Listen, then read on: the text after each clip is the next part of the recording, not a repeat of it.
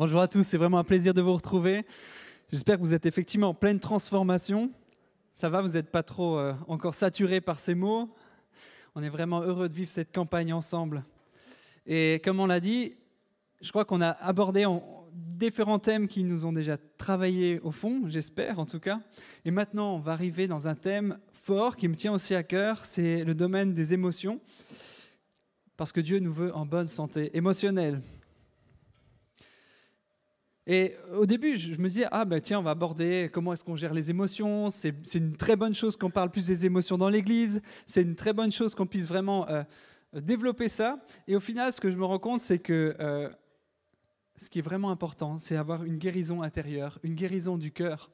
Et c'est ce que Dieu veut faire certainement aujourd'hui. Je suis persuadé qu'il y a quelque chose de profond que le Seigneur a prévu pour euh, chacun d'entre nous. Et attendons-nous à ce qu'il puisse parler à nos cœurs. Je crois que tout le monde a pu avoir, certainement au cours de sa vie, à un moment donné, une blessure physique, euh, émotionnelle surtout, une blessure cachée, des cicatrices du passé. Et ce sont des blessures qui mettent plus de temps que des blessures physiques à guérir. Les blessures émotionnelles sont enfouies, elles sont cachées, et ça met un certain temps à être guéri. Mais la bonne nouvelle, c'est que Jésus veut guérir tes blessures cachées. Il désire ta bonne santé émotionnelle. Dieu se révèle dans Exode 15 comme Yahvé Rapha, c'est-à-dire le Seigneur qui guérit. Dans le psaume 147, il est dit Il guérit les cœurs brisés et pense leurs blessures. Est-ce qu'on n'a pas un Dieu incroyable qui s'occupe de nos cœurs, qui pense nos cœurs, qui guérit ce qui a pu être cassé ou brisé? Nous allons explorer aujourd'hui cinq étapes. Pourquoi cinq étapes? Parce que Rick Warren, il est très fort pour faire des étapes, mais je vais les faire un peu à ma sauce, à ma manière. Et j'aime bien cette progression pour savoir où est-ce qu'on en est. Certainement, il y en a un d'entre vous qui sera à une étape particulière ou un autre dans une autre, peu importe. Mais chaque étape, il y a un pas prochain pour toi. Il y a une prochaine étape pour toi aujourd'hui. Est-ce que tu es prêt à avancer, à aller plus loin dans une guérison intérieure? Je vous propose de, de traverser ces cinq étapes par un passage qu'on peut trouver dans la Bible. Dans 1 Samuel 30, c'est un épisode qui est assez marquant et assez fort dans la vie du futur roi David. Il n'est pas encore roi. Dieu le travaille, Dieu est en train de préparer son cœur et il va expérimenter quelque chose de très fort. On trouve ça dans 1 Samuel 30, versets 1 à 4. je situe un peu le contexte. Donc le futur roi David, il est là avec une bande, on va dire, de 600 personnes qui sont parfois des vagabonds, des personnes qu'il a un peu prises au fur et à mesure de son, de son périple. Et ils sont allés aider les, Philistins dans leur conquête. Mais au bout d'un moment, il leur dit, non, non, eh, rentrez parce qu'on ne sait jamais, vous allez peut-être nous planter un coup dans le dos, euh, on est, vous n'êtes peut-être pas fiable. Les autres rois disent, non, non, on préfère que tu rentres à la maison, on n'a pas besoin de toi. Donc David va rentrer avec ses 600 personnes et il rentre à leur camp de base qui s'appelle Tziklak.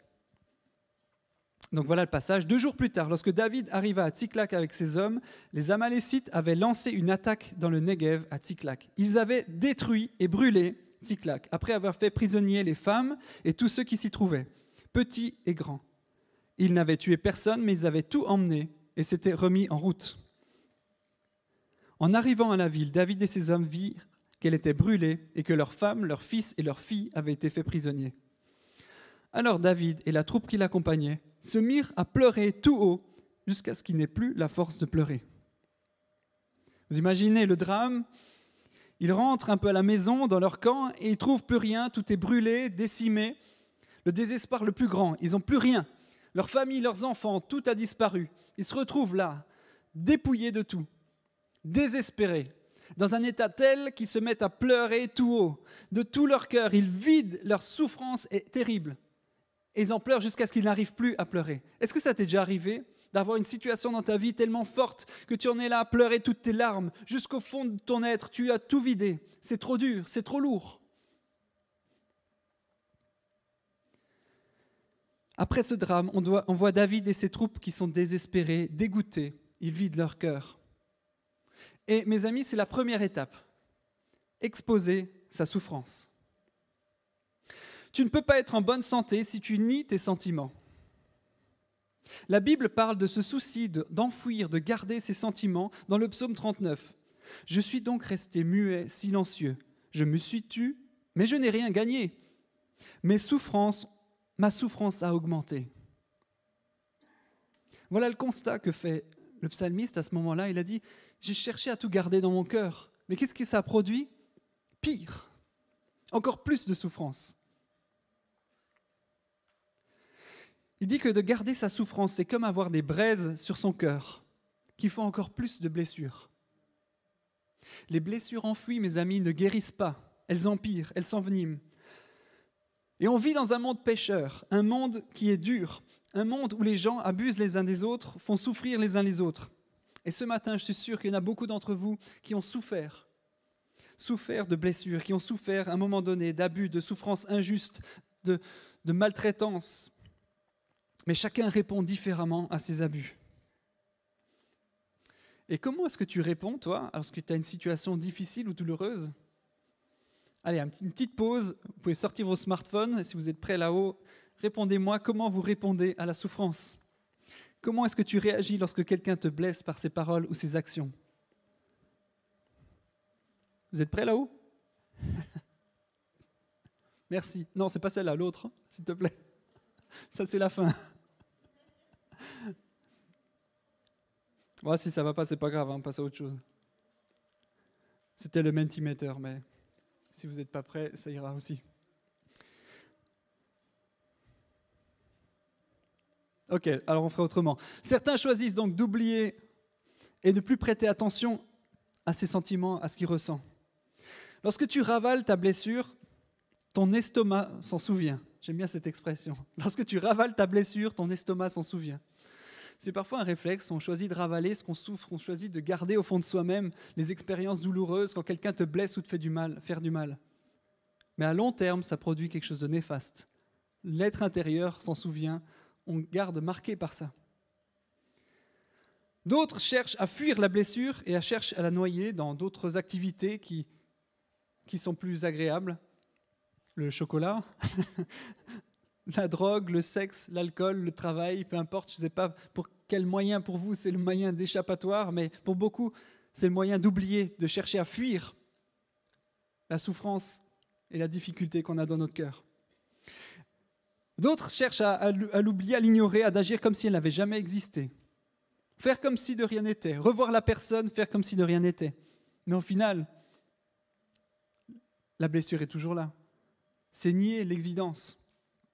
D'autres cherchent à couvrir leur abus et s'en sentent eux-mêmes coupables. Ah, c'est de ma faute, c'est moi qui n'ai pas fait bien. Oh, si je me suis fait abuser, c'est moi qui n'étais pas en, bonne position. Ou certaines femmes disent Ah, mais moi j'étais dans une tenue trop, trop sexy pour me faire abuser. Et se rendre coupable soi-même.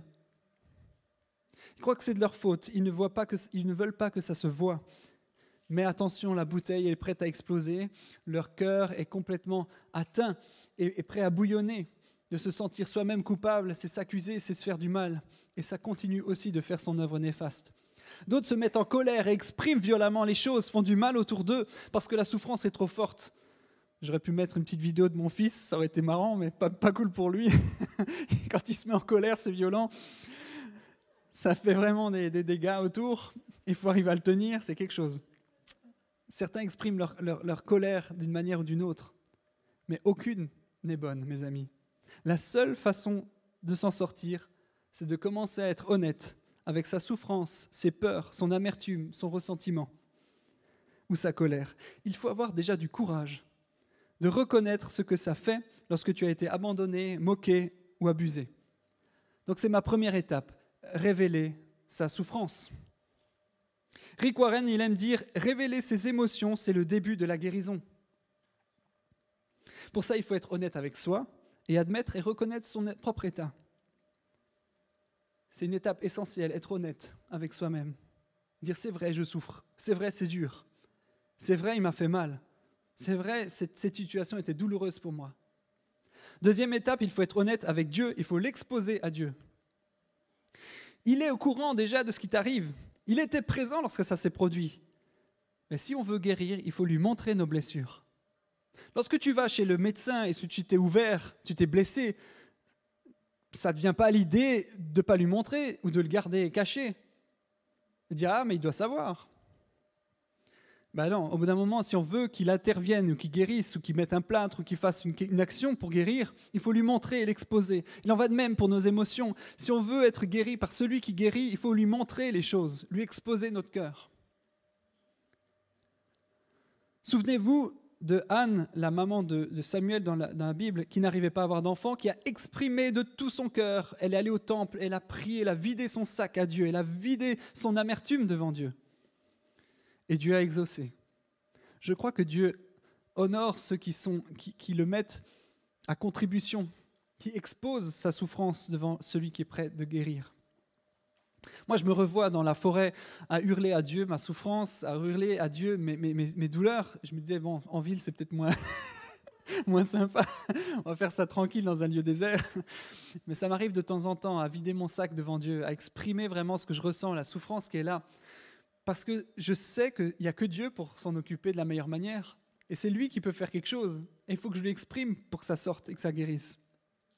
Bien que mon réflexe naturel, c'est plutôt la coquille, n'est-ce pas, ma femme, et de rester plutôt renfermé. Mais je crois que mon le meilleure chose, c'est de l'exposer à Dieu. C'est ce que je veux par-dessus tout.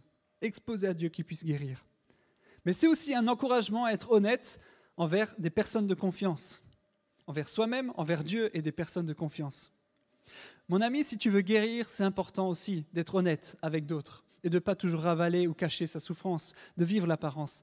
J'ai trop vu longtemps une église qui était hypocrite à garder les apparences. Je ne parle pas que d'ici, mais d'une manière générale, on avait tendance à ce que les apparences soient gardées, soient belles. Et le fond était parfois pourri. Mais je crois que c'est le temps maintenant aussi, on peut exprimer devant Dieu. C'est bien sûr, ce n'est pas un lieu où on va tout le temps répandre notre souffrance, parce que Dieu guérit. Mais à un moment donné, il faut être capable d'être honnête envers des frères et des sœurs et dire, c'est dur pour moi. Ça, c'était douloureux. J'ai passé par ce moment-là qui était difficile dans mes émotions, dans qui on est. Ça, on le vit parfois avec Olivier Sabrine, de temps en temps, on se connaît, on arrive à dire c'est dur pour moi à ce moment-là, c'est compliqué pour ça.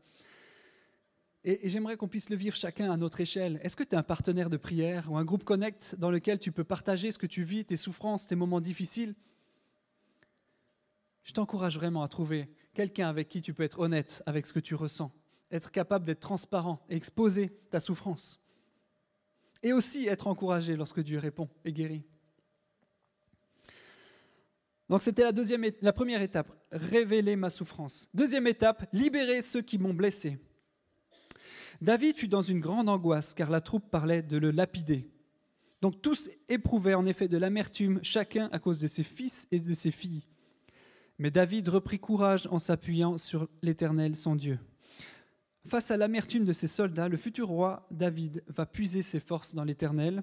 Il ne se tourne pas vers la colère envers ses soldats ou la colère de ses soldats. Il ne laisse pas l'amertume prendre le dessus. Au bout d'un moment, il ne faut pas laisser trop l'amertume ou le ressentiment gagner. À un moment donné, si tu veux être en bonne forme, en bonne santé émotionnelle, il faut que tu lâches ton ressentiment. Tu ne peux pas être en bonne santé si tu gardes quelque chose sur ton cœur contre quelqu'un. Tu ne peux pas être en bonne santé émotionnelle. Dans ton intérêt, tu dois laisser tomber ton droit de te venger, ton droit à la justice. C'est l'une des décisions peut-être les plus difficiles à prendre si tu veux aller mieux ou est-ce que tu veux que la justice soit faite? Il y a un choix à un moment donné. Est-ce que tu veux la justice avant tout ou est-ce que tu veux la guérison et aller mieux? Et il y a ce choix-là qui est là, parce que la vengeance n'enlève pas la douleur. Elle ne résout pas le problème. La seule manière, c'est le pardon. Le seul chemin, c'est le pardon, c'est libérer. Bien que les personnes qui t'aient fait du tort ne le méritent pas, la seule issue, c'est le pardon. Toi non plus, tu ne méritais pas le pardon. Romains 5.8, mais voici comment Dieu prouve son amour envers nous, alors que nous étions encore des pécheurs, Christ est mort pour nous. Nous ne méritions pas le pardon de Dieu. Et les personnes qui nous ont fait du mal ne méritent pas notre pardon.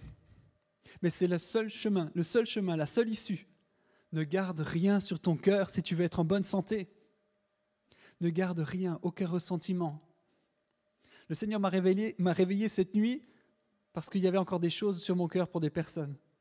Il m'a réveillé pour que je mette en règle, pour que je puisse vous apporter quelque chose en toute honnêteté.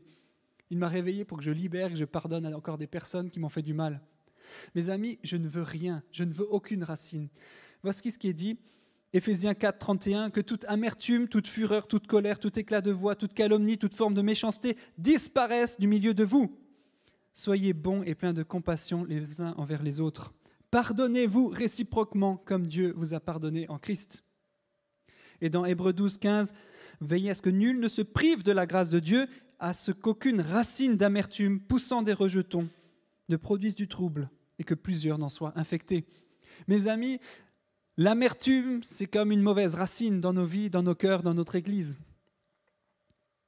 Je me bats avec des racines de millepertuis dans mon jardin depuis des années. Et c'est la galère. À chaque fois que tu laisses un petit bout de racine, ça repousse. Quelques années après, tu peux être sûr que tu as de nouveau un massif de millepertuis. Il faut arracher toute racine. Il faut l'enlever, l'extirper. Et l'amertume, c'est pareil dans nos vies. Si on n'y veille pas, dans notre Église, dans nos relations, si on ne veille pas à enlever toute racine d'amertume, ça va ressortir comme des rejetons, ça va produire du mauvais fruit. Mes amis, il est temps. Moi, je n'en veux aucune dans ma vie. Je ne veux garder aucun ressentiment envers quelqu'un. Je ne veux garder aucune colère envers quelqu'un. Je ne dis pas que j'y arrive tous les jours, mais je dis que c'est quelque chose, une volonté que je veux mettre en marche chaque jour. Et des douleurs, je vous garantis que ces dernières années, on en a ramassé. Des souffrances, on en a pris plein la lampe. Mais je vous garantis que c'est un effort, et Martin nous a beaucoup aidés à devoir libérer et lâcher, lâcher prise, libérer, bénir ceux qui nous ont fait du mal. Et c'est un effort, mes amis. Mais si tu veux être en bonne santé spirituelle, émotionnelle, lâche, libère, pardonne, fais grâce. Mon ami, je veux une église qui soit sans racines d'amertume. Je rêve de ça qu'on puisse être honnête et exposé à Dieu, puis ensuite libéré. Vraiment, est-ce qu'il y a quelque chose dans ta vie que tu retiens contre quelqu'un? Est-ce qu'il y a eu une blessure qui n'a pas été pardonnée encore? Est-ce que tu te souviens de quelque chose qui t'a fait du mal et que tu gardes encore sur ton cœur? C'est un rendez-vous aujourd'hui. Le Seigneur ne veut pas que ça reste dans ta vie pour ton propre bien. Dieu veut amener une guérison et une libération aujourd'hui. Je vous exhorte à pardonner, à vous pardonner mutuellement. L'offense, c'est une des armes favoris du diable, se sentir offensé, se sentir blessé. Mais ne laissons pas le diable avoir des outils au milieu de nous. Libérons l'offense, pardonnons, faisons grâce, donnons la bénédiction même à nos ennemis, que la faveur de Dieu les restaure et les bénisse dans le sens où c'est lui qui est la justice. Et comment on peut faire ça? C'est pas qu'on a un Dieu qui efface et qui tient pas compte de ta souffrance et de ta de, ta, ouais, de, ce que tu as galéré. Regardez ce qu'il est dit. La Bible dit Recueille mes larmes dans ton outre, ne sont-elles pas inscrites dans ton livre?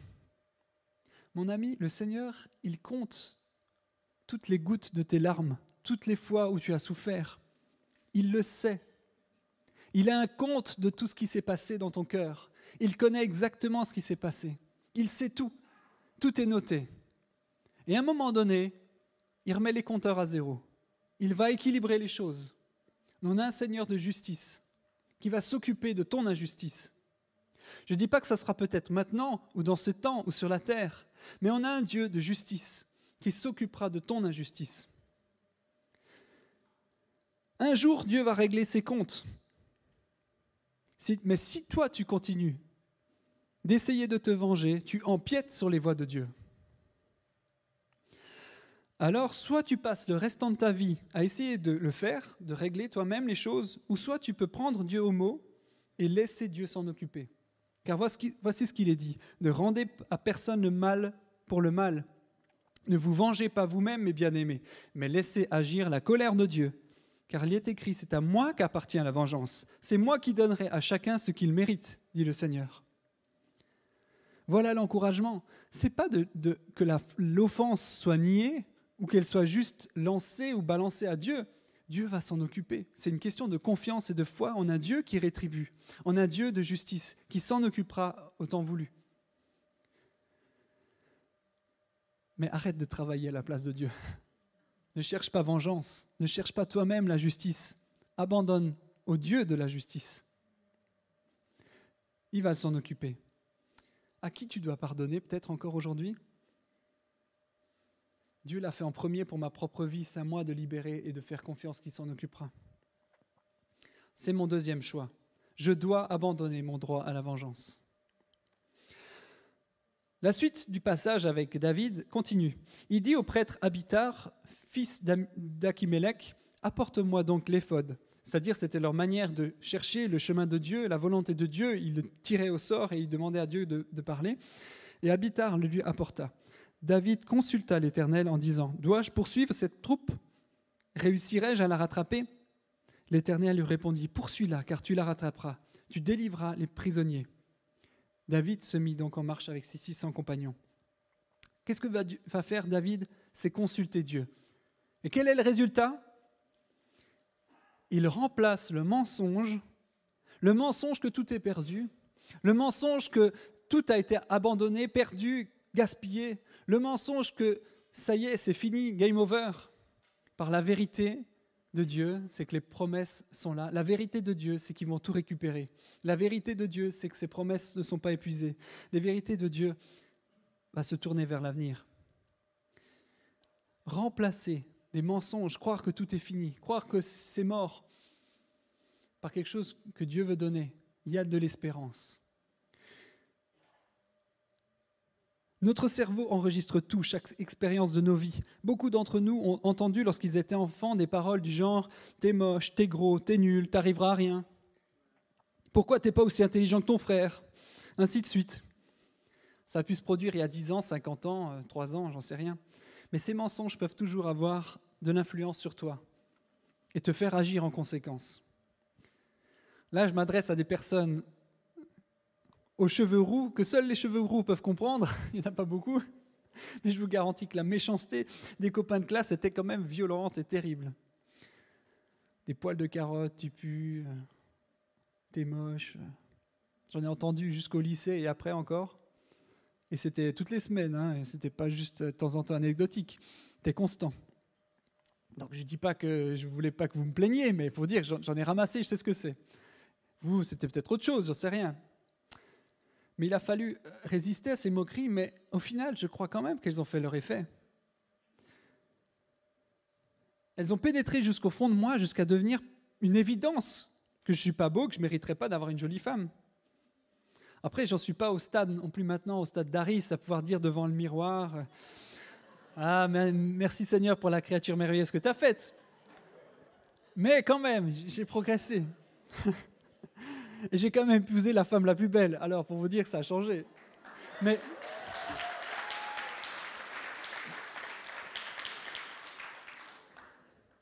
Mes amis, les, les mensonges qu'on a pu semer dans la vie, on doit les remplacer. Parce qu'elles font, ils ont un effet dans nos cœurs, dans nos vies, sur qui on est. Et c'est important de, de les inverser. Et la meilleure manière d'inverser des mensonges qui ont pu être dits sur nos vies, c'est de pouvoir creuser et savoir ce que Dieu dit. Ah, il y a un truc que je cherche, une citation de Rick Warren que j'aime bien. Les psychologues ont établi la manière dont tu te perçois, que la manière dont tu te perçois est largement déterminée par ce que tu crois que la personne la plus importante pour toi pense de toi. Donc en gros, je vais le répéter. Les psychologues ont établi que la manière dont tu te perçois est largement déterminée par ce que tu crois que la personne la plus importante pense de toi. C'est pourquoi je te suggère de faire de Jésus la personne la plus importante dans ta vie. C'est important de laisser Jésus dire qui on est, qui je suis. C'est lui la personne qui compte le plus pour moi. Qu'est-ce que dit Jésus de toi? Est-ce que ce sont les moqueries d'autres de personnes qui ont une influence sur ta vie ou ce que Jésus dit? Et mon ami, c'est le moment aujourd'hui de laisser, de remplacer peut-être des mensonges qui ont été déposés dans ton cœur il y a peut-être bien longtemps et d'inverser ça, de remplacer par les vérités de Dieu, de remplacer par les promesses de vie. David a réussi à transformer l'anéantissement dans lequel il était, les mensonges qui pensaient que c'était foutu, par quelque chose d'espérance pour la suite, qui l'a motivé à aller de l'avant. Qu'est-ce que Dieu dit? Quatrième étape, si tu veux guérir des blessures cachées, tu dois te focaliser sur le futur. On lit David se mit en marche avec ses 600 compagnons. Ils arrivèrent au torrent de Bessor, où ceux qui traînaient à l'arrière s'arrêtèrent. David continua la poursuite avec 400 hommes, tandis que 200 s'étaient arrêtés, trop fatigués pour passer le torrent de Bessor. Après ce moment difficile, après cette restauration, Dieu va leur dire d'aller de l'avant, Et les hommes vont quitter, quitter leur, leur rancœur, quitter leur désespoir, quitter leur amertume pour aller vers l'avenir et vers ce que Dieu promet. À un moment donné, il y a ton choix, il y a un choix qui t'appartient. Est-ce que tu veux rester dans la souffrance dans laquelle tu es ou tu veux choisir d'avancer et d'aller vers l'espérance, vers l'avenir, vers une restauration? Ce choix-là, il nous appartient à tous, de croire ce que Dieu dit et d'y avancer. Je crois aussi en une restauration lorsque nous, on se met aussi en mouvement. L'intervention de Dieu, parfois, elle est là lorsque toi, tu y réponds. Détourne ton regard du passé, regarde à Dieu et à son futur. Job 11, verset 13 dit, Quant à toi, si tu changes d'attitude, si tu tends les mains vers Dieu, si tu t'éloignes de l'injustice, l'injustice de ta manière de faire, si tu ne laisses pas le crime habiter sous tes tentes, alors tu pourras lever un front dépourvu de tâches.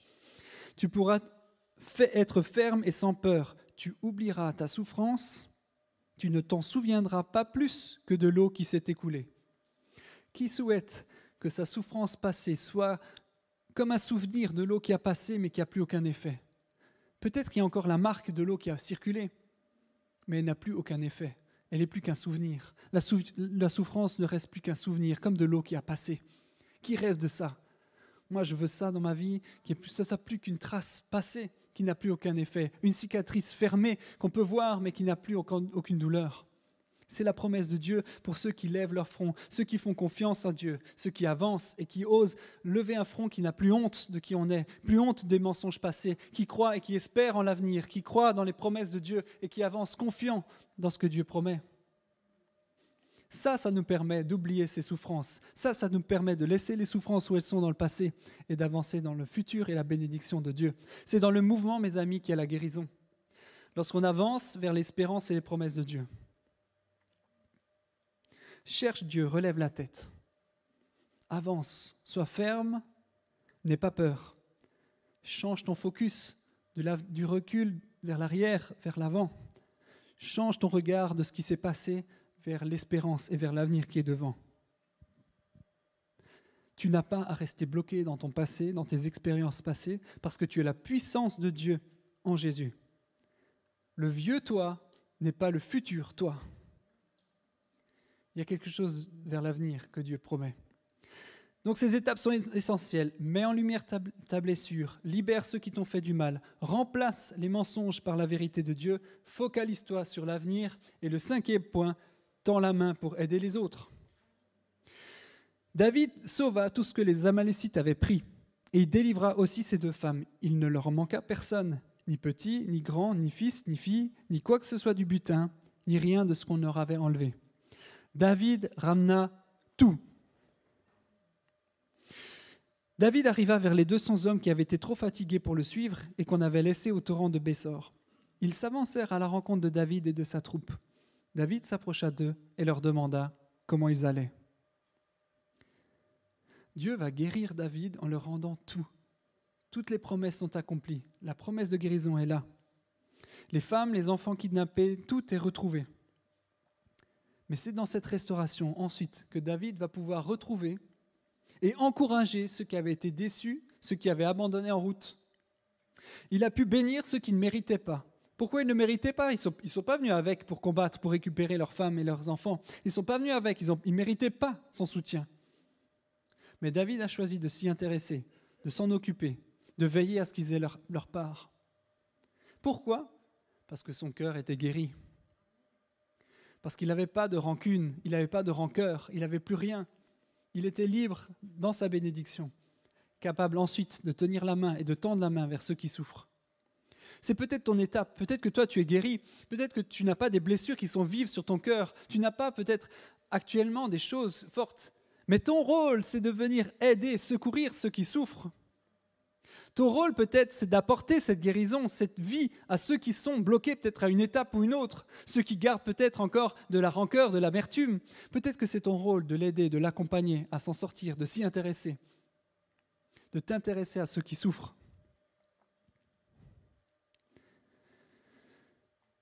Il nous réconforte dans toutes nos détresses, afin que nous puissions réconforter ceux qui se trouvent dans la détresse, grâce à l'encouragement que nous recevons nous-mêmes de la part de Dieu. 2 Corinthiens 4. C'est un ministère qui nous concerne tous. Dieu veut utiliser ta souffrance émotionnel pour le bien d'autres. C'est le moment d'encourager ceux qui luttent avec les souffrances, les mensonges du passé. À nous de les aider à entendre la vérité de Dieu, à pardonner ceux qui leur ont fait du mal. Parce que l'amour guérit l'amertume.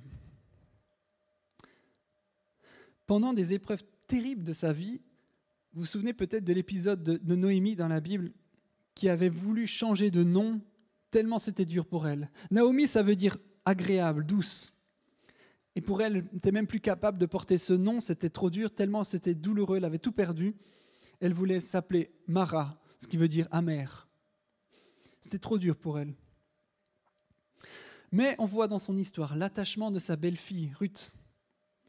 Son amour, sa persévérance dans l'amour a abouti sur une guérison complète et une restauration de la bénédiction. L'amour qu'on peut porter à ceux qui souffrent peut les aider à s'en sortir. L'amour guérit. Est-ce qu'on est capable d'être une église qui aime et qui aide ceux qui souffrent à s'en sortir, à guérir, à sortir de leur situation d'amertume on peut voir aussi le serviteur d'Élysée qui repousse la tsunamite, qui exprime tellement sa, sa, colère, sa douleur, son amertume. Mais on voit Élisée qui dit à son serviteur, non, je vais m'en occuper, et qui choisit de l'aider.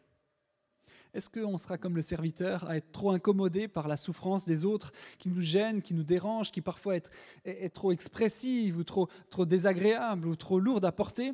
Ou est-ce qu'on va choisir de venir à la rencontre et à aider, à être persévérant, à continuer de manifester de l'amour? C'est un défi pour chacun d'entre nous. Moi le premier, à aimer plus que la souffrance de l'autre, à aimer plus, à libérer plus. Où tu en es? Je vais être de ceux qui m'intéressent, à ceux qui souffrent plutôt que de les rejeter. C'est peut-être ton étape aujourd'hui.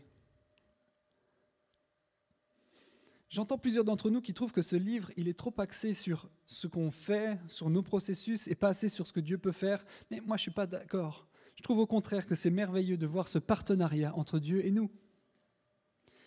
Entre le Dieu Tout-Puissant et notre petite réponse, notre pas de foi. Nous avons une part à faire. Comme dans la multiplication des pains, il a fallu apporter le peu qu'on avait pour que Dieu puisse agir et multiplier. Et ça, ça consiste simplement à l'aimer de tout notre cœur. ça se concrétise par lâcher nos revendications, lâcher nos souffrances, lâcher notre injustice, lui faire confiance et aller de l'avant. Être partenaire de Dieu, c'est quelque chose de fabuleux. Lorsqu'il traverse la vallée des pleurs, il la transforme en un, lieu plein de sources, et la pluie la couvre aussi de bénédictions. Psaume 84, 4. Et vous avez remarqué que dans ce texte, il la traverse, c'est un il au pluriel, c'est pas Dieu. Et il la transforme en un, en un lieu plein de sources, c'est un pluriel, il s'adresse du peuple. C'est en agissant avec Dieu qu'on transforme nos lieux de pleurs, nos lieux de souffrance, en des bénédictions pour d'autres. C'est dans ce partenariat avec Dieu qu'on va être actif pour transformer les lieux qui ont été difficiles dans nos vies pour une bénédiction pour nous et pour d'autres. Mes amis, c'est un partenariat qu'on vit pour être transformé. Faisons confiance à notre Dieu. Faisons confiance qu'il veut restaurer ta vie. Où est-ce que tu en es aujourd'hui? Si tu peux mettre le visuel, où est-ce que tu en es aujourd'hui? Dans quelle étape tu es aujourd'hui? Est-ce que c'est le moment d'exprimer à Dieu, à toi-même, peut-être à d'autres, où tu en es dans ta souffrance. Révéler, révéler là où tu en es, exprimer quelque chose qui était peut-être enfoui. Dieu veut certainement aujourd'hui, pour plusieurs d'entre nous, t'aider à sortir ce qui est au fond de ton cœur, à l'exprimer à Dieu, à lui laisser intervenir comme le médecin guérit. Deuxièmement, est-ce que c'est ton étape de libérer encore quelque chose envers quelqu'un ou envers une personne? Une rancœur, une rancune, de l'amertume? Libère le pardon. Libère pour ta propre guérison. Lâche les choses. Troisième étape, échange ce qu'on a pu dire de toi. Remplace les mauvaises pensées par ce que Dieu promet, parce que Dieu dit de toi, parce que Jésus, ton meilleur ami, puisse dire de toi, et celui qui a de l'espérance pour toi. Quatrièmement, Regarde vers l'avenir et pas sur ta souffrance et ton passé. Regarde sur les promesses de Dieu. Change ton focus. Regarde sur l'avenir et mets-toi en route vers l'avenir. Et cinquièmement, tends la main vers l'autre. Lorsque Dieu te restaure, c'est le temps d'aller aider l'autre à restaurer, à restaurer les cœurs. Mets-toi en route, mon ami, vers cette guérison et cette restauration émotionnelle, car Dieu veut qu'on soit guéri dans notre cœur, guéri dans nos cœurs. C'est ce que je vous souhaite à chacun. We'll be right back.